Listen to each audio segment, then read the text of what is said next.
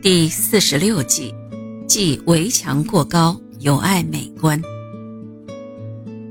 以前的围墙乃是按照身份、地位、格调来决定其形式的，住宅更是考虑到身份、地位、格调才建立的，所以住宅与围墙一定要求其和谐相称。如果围墙过高，与住宅不能配合，在堪舆学中乃是属于会带来贫乏的不吉之兆。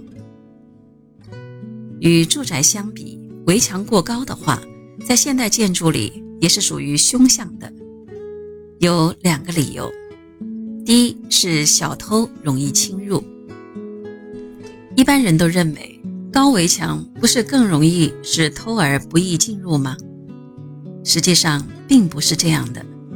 小偷顾名思义是偷偷摸摸的，高耸的围墙正好挡住外面的视线，使其偷窃的行径不易为人发现，所以对他们来说，过高的围墙反而有利。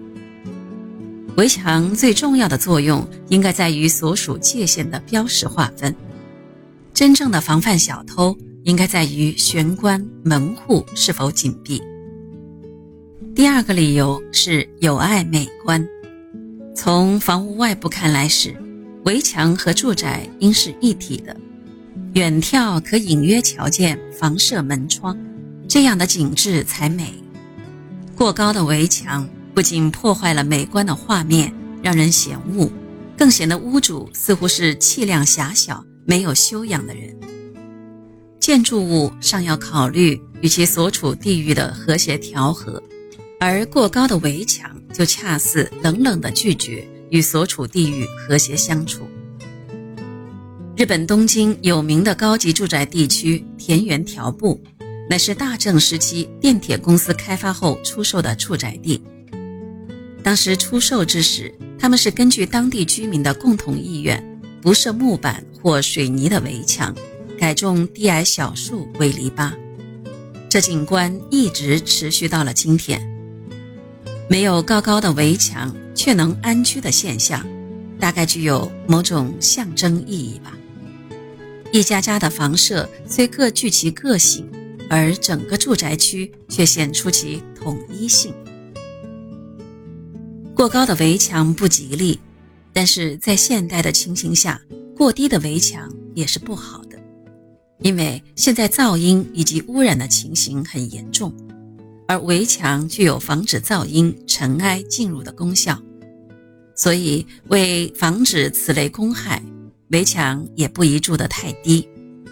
其高度在超过一米之后，防止污染的功效并未增加，所以不宜建得比一点五米高出太多，以免阻挡日照、通风，造成负面的影响。围墙的种类。除了以花草树木围墙之外，尚有以木板、铁丝网、水泥、堆石块、堆砖块造围墙等种种类型。花草树木围成的墙，住屋者及经过的路人都可感受到四季变化的美丽景观，很是风雅。其缺点就在于花费不低，而且在维修方面颇费周折。较便宜的。大概就是水泥砖块墙吧，只不过这种墙容易被风吹倒，最好是打下深二十厘米、砖块两倍厚的地基，是较为坚固的。